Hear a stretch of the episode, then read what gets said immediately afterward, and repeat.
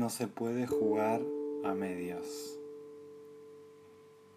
Si se juega, se juega a fondo. Para jugar bien hay que apasionarse.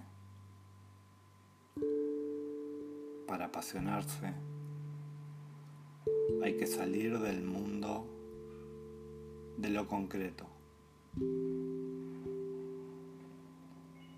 Salir del mundo de lo concreto es introducirse en el mundo de la locura. Del mundo de la locura hay que aprender a entrar y salir. Sin introducirse en la locura, no hay creatividad.